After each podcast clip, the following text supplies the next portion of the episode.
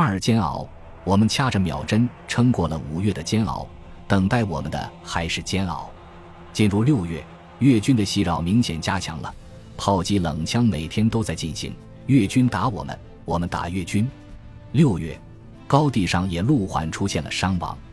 六月二号，记得是这个时间，一入夜，越军的炮火急袭，像开了闸门的潮水，一波高似一波。习惯了炮火的我们，不仅能分辨出炮火的口径以及来路，甚至能根据弹丸划空时的笑声判断出炮弹的大致弹着点。过十点，炮火越发猛烈了，排指洞口的被覆层被炸塌，哨兵轻伤。电台里吵吵极了，连部的声音、排指的声音、各哨位的声音，各种声音混杂在一起，根本无法听清楚。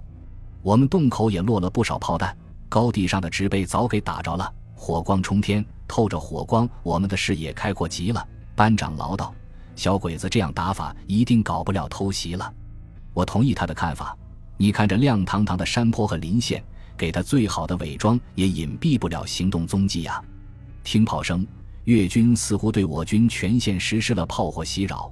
我军的反炮击并不猛烈，越方一侧只有纵深几个点响着惊天的爆炸声。也许我军的一线指挥们仍然没有吃透越军的真实意图吧。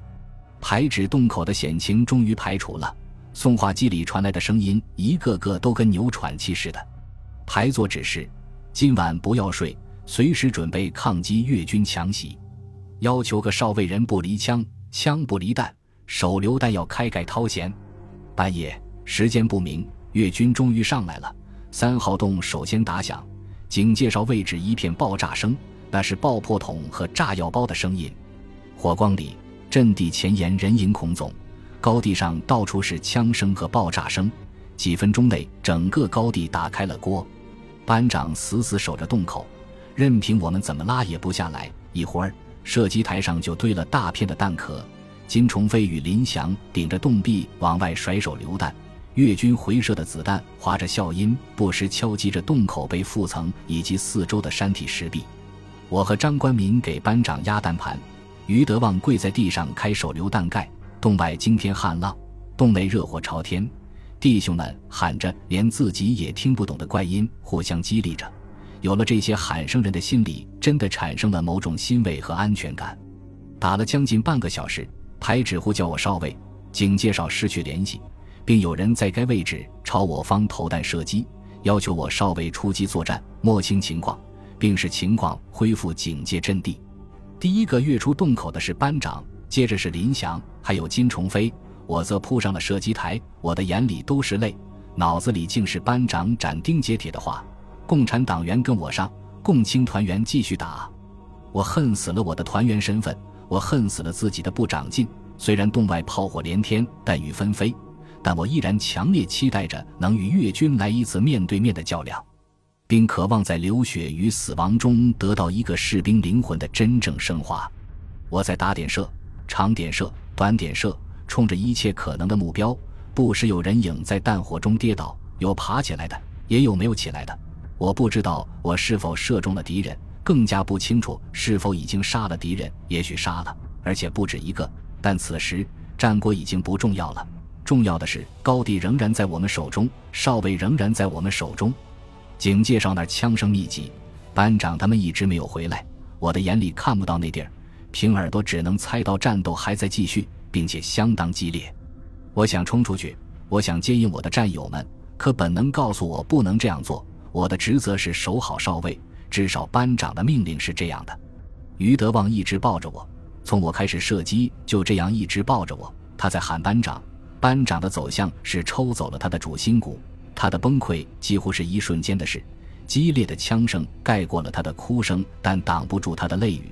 我的脖子里一定滴落了不少他的泪水。张关民拖开了他，软蛋，这是在骂他吗？可我觉得骂到了我的心里，我也是软蛋。我的战友兄弟正在洞外拼死作战，他们一定需要我们的支持，而我呢？我竟然只懂得趴在编织袋上疯狂射击，我是怎样冲出去的已经记不清了，只记得冲出洞口的一刹那，我的心被一种因恐慌而催生的激愤完全塞满了。我像一个初上舞台的小丑，此起彼伏的爆炸就是聚光灯，数不清的子弹划过我的身边，爆炸就在身前身后发生，刮起的劲风掀飞了我的钢盔，我要死了。我的第一个念头就是死，我会死去的，一定会的。我不顾一切的奔跑，手里的机枪机械的朝着远处向我扑来的黑影射击。我不知道我的行为是否够得上勇敢，但心底里涌起的悲壮却再一次战胜了对死亡的恐惧。而使我更加投入地履行着一个士兵的职责，跳下坡坎，底下就是警戒哨。我的脚下踩到了什么？软乎乎、滑腻腻，失去重心的身子不受控制地栽倒在地上。我的面前是一具烈士遗体，准确地说是一节烈士遗体。爆炸整个摧毁了他的下身，脸部一定被弹片伤害过，整个血乎乎的，分不清眉目来。我的心被拉到了嗓子眼里。呼吸像是窒息了，这就是真实的战场。我想，我是被突如其来的惨象吓晕、吓傻、吓懵了，全身的感官都集中在烈士身上。有人扑过来，我不知道；被人扑倒再拉起，我也不知道。当那人大而有力的手重重地扇在我的脸上时，我才恢复已经僵硬的神经来。跟我打，是金虫飞。我的眼里还在冒着金星，我被他拖着往警戒哨里扑。已挨的我已经完全恢复过来了，班长林祥都在，他们没有看我一眼，他们的所有神经细胞都集中在战斗里。我的机枪终于响起来了，第一梭子弹就覆盖了那棚摇曳不定的草丛，惨叫声自那儿传来，接着是爆炸声，金虫飞的手榴弹长了眼似的往那儿砸过去，我打着了越军，杀人的兴奋几乎半秒内就走遍了全身，我有种说不出来的畅快。我的手里也沾上了敌人的血，死亡真的不再可怕了。杀了人再被人杀，一切都是那么顺理成章的事，没有一点值得感叹惊惧的。我现在要做的，无非就是努力杀人，多杀一个够本，再杀一双赚俩。剧烈的战斗让人觉不出时间的流逝。当敌人完全退去，当枪声彻底停息的时候。东方第一缕白芒已经刺破夜幕，透射进刚刚结束血雨腥风的苦难人间了。我累极了，从未有过的疲惫让我瘫软在泥地里。旁边的烈士已经不再那么触目惊心了。此时我才发现，身边除了三个洞友，还有二个警戒哨位的兵，一个头部负伤，绷带上的血迹结成了疤，他的眼是那样的无神，没有一丝光泽。他也在盯着地上的烈士。隔一小会。副连长领着排长过来了，警戒哨完全被越军破坏，连里决定放弃该哨位，兵力收缩，全力固守坑道工事。激战一夜，高地上共牺牲了二个人，伤了三个，死的另一个是三号洞的兵，他被越军近距离投掷的手榴弹炸死。同时，我们也击毙了一定数量的越军，伤者不详。仅高地前沿就有越军遗弃尸体六具。我们还缴获了九支冲锋枪，一具六零火箭筒。我还捡了三条越军铜扣腰带。晨八时许，担架队上阵地，伤员优先抬下去，牺牲者则由连炊事班组织人员背下阵地。下午，有民兵向我高地输送补给，我洞分得两箱手榴弹、一箱机枪子弹，还有两听午餐肉。营指还给弟兄们捎上来一条烟。越军并没有终止对我高地的袭扰，小规模偷袭经常发生，夜里根本睡不着，就是不打枪不打炮也睡不着，随时随地的偷袭反偷袭，把人们的生物钟都给搞颠倒了。夜里精神，白天睡觉的大有人在。这是两个有着相同作风、相同思想，甚至相同战术的军队，与越军作战，简直是与我们自己的影子在打仗，绝对的艰苦，绝对的危险，绝对的血腥。洞里来折了，这个发现是于德旺的功劳。他小便刚一转身就撞上了两条花里胡哨的蛇，纠缠在一起，一米多长，三角形的脑袋上长着一对闪着斜光的小绿眼。他没敢动，只是在那叫唤。我们犯机灵，都以为有情况。张官民动作快，连滚带爬的，差点没压上他们。老山的蛇不怕人，我们拢一堆，冲他们指手画脚商量对策。他们倒好。当仁不让的继续占据着有利地形，冲咱弟兄们嘶嘶吐舌信，还示威呢。拿枪打了算，失手榴弹砸吧，都不中。还是用衣服来个天罗地网、生擒活捉吧。七嘴八舌个半天，没有一个主意行得通的。弟兄们没辙了，人与蛇就那么干耗着，谁也不让谁，谁也不侵犯谁，只是保持着原始的警惕，互相监视着对方。相持了约莫半个来小时，蛇们终于挺不住了，塌下身子，大摇大摆地爬出了洞口。蛇一出洞，洞中人类集体松气，这是一个新发现。百无聊赖的人们像是哥伦布发现了新大陆，叽叽喳喳吹开了话题，自然离不开蛇。第一次与这一阴险毒辣而著名的生灵的交手是和平的，但自打这天起，蛇们似乎摸熟了来洞的路径，时不时的光顾给我们带来了另一种生存危机。谁都知道东郭先生的故事，对他没有多少人会有好感。于是乎。见惯了蛇的人们开始变招法整治这些尚未犯下实际罪行的嫌疑犯们。兵们杀蛇也吃蛇，不但吃，而且还扒皮。我对蛇肉的迷恋就是打那时候培养起来的。但平心而论，碰到的这么多蛇里，还真没有攻击过我们的。别的洞有，据说还有死于蛇口的，但我们洞确实没有发生过，所以我的心里一直对他们存有谢意。那是因为他们的不定时存在，也使我们得到了精神与身体的绝好调剂。真感谢老山的蛇，真想念老山的蛇呀！六月尾，越军的袭扰突然减少，甚至消失了，这并不正常。都说大战前的宁静，也许指的就是这种情况吧。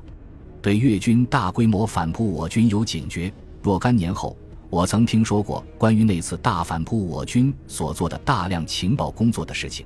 当然，这些是后话了，也不是我能分析清楚的。还是讲洞吧。无数次的炮击改变了高地的地貌，山包上原本茂密的植被不见了，整个一光头山，就连几块硕大的巨石也被炮火炸碎、炸散，化为齑粉。各哨位都有不同程度的损坏。五号洞最惨，洞口塌了好几次，还压伤过人。洞顶被覆层已经被重炮轰平、轰烂了。人在洞里，随时都有被活埋的危险。连里指示，如果无法修复，即放弃该哨位。排里不干，五号洞的弟兄更不干。那时的军人视荣誉为生命，让他放弃阵地，还不如直接拉出去枪毙来的干脆。作为妥协，连只同意加固哨位，并就近择址新挖洞子。连着几天，军工送上来的都是构工材料，我们也挖。不过我们挖的是战壕，挖的是射击掩体，各哨位都在干。也许各排、各连、各营，乃至整个战区的我军阵地，都在做着与我们相同的事情吧。土工作业都在夜里干，白天不行。越军的观察哨，甚至连我们的眼睛大小都能看清楚，更别说扛着材料满山跑了。夜里也危险，冷炮多，还得防敌偷袭，常常是干活的人一半，警戒的又得分出一半，又不能发出声响。真把弟兄们累垮了。我们用了一个星期左右，依托几个哨位，在高地上挖出了一条环形战壕和两条交通壕，还有若干个火力支撑点。这样的工程也许算不上浩大，但在那样的环境里，确实是难能可贵了。有了工事，晚上终于可以轮着出来放风了。当然是在风高月黑的时候。阵地上排了三个警戒哨，分别监视三个方向。黑夜是军工们的天堂。为了防止误伤，我们也规定暗语暗号，有口令，有鸟鸣，还有兽叫。阵地不同，方式也不同，谁也不敢含糊。一出错，可是人命关天的大事啊！七月，它应该是继四月以后，老山战史中最值得炫耀的一个月份，因为有了七一二。可七月也是我生命中最为黑暗的一个时段，过了七月就出事。七月一日上午，我与弟兄们正在洞里睡大觉，冷不丁越军冲高的打来一炮，声音沉闷极了，是一百五十二加榴炮。兄弟们全被惊醒了，人还迷糊着呢，洞外就传来了哭叫声。我与张官民往洞外挤，班长骂：“大响舞的，出去找死啊！”我回就看看出啥事了。一会回，钻出洞子才知道，刚才那炮炸了苏群力了，他可能是出来透口气。又或者是别的什么原因，反正是一出动就挨上了这一炮，弹片齐刷刷地切掉了他的左臂，身上全是外翻的口子，真正的血如泉涌啊！他们班长正扑在他身上嚎啕大哭，两个兵在后头拦都拦不住。排长半爬着过来了，他嘶声竭力地命令我们回洞躲炮。张官民顶他，这不没打炮吗？还没等他话音落，就又是一发炮弹直着砸了下来，人们全惊呆了。我则不顾一切地往回窜，身后的爆炸声响极了，趴在地上好一会才回过神来，耳朵不行了，听不见声音，看着张官民冲我张嘴，好半天才听到一点不似人声的喉音。我被炸聋了吗？愣神间，张官民不顾一切地把我往洞里推，林祥和班长则由洞里探出半个身子，拽着我往里拖。我想当时的我一定完全被吓傻了，那模样一定可怕极了。人没进洞，越军的第三发、第四发、第五发炮弹就自南方划着汉人的颤音飞了过来。越军炮击，这是我恢复听力后听到的第一个声音，甚至盖过了剧烈的爆炸声。我被拉进了洞子，可是张官民却不见了。我们真的吓蔫了。班长疯了似的吼着他的名字，我想爬出去，可我俩都被身后弟兄们死死抱着，动不了。我们一遍遍地呼唤他。可等来的却是排山倒海般的爆炸声，我哭了，眼泪像绝了口的长河涌流出来，我的心更像被一把利刃割裂剁碎了，疼极了。他是为了掩护我呀，如果他不推我，那么现在消失的就应该是我呀。炮击是什么时候结束的，已经无从记忆了。我只记得，当我们冲出洞子，在浮土里扒到张官民的时候，真的痛苦极了。没人怀疑他的死亡。但他却真的活了下来。爆炸的气浪将他抛出了战壕，弹片击穿了他的大腿，还有他的肩膀。但他毕竟活了下来。连里担架组抬走了他，望着他们消失在山间的身影，我忽然明白过来：我的生命已不再属于我自己，它应属于张官民。而他将生的希望留给我是为了什么呢？其实就是为了战友间的情谊。我们都一样，战争中的士兵生命是最无私的。为了这些最无私的生命，舍弃自己的生命，才是一个军人最高尚的地方。为了祖国而战是一种动机，为了荣誉而战是一种信念，为了战友而战才是战争中最根本、最纯洁、最伟大的责任。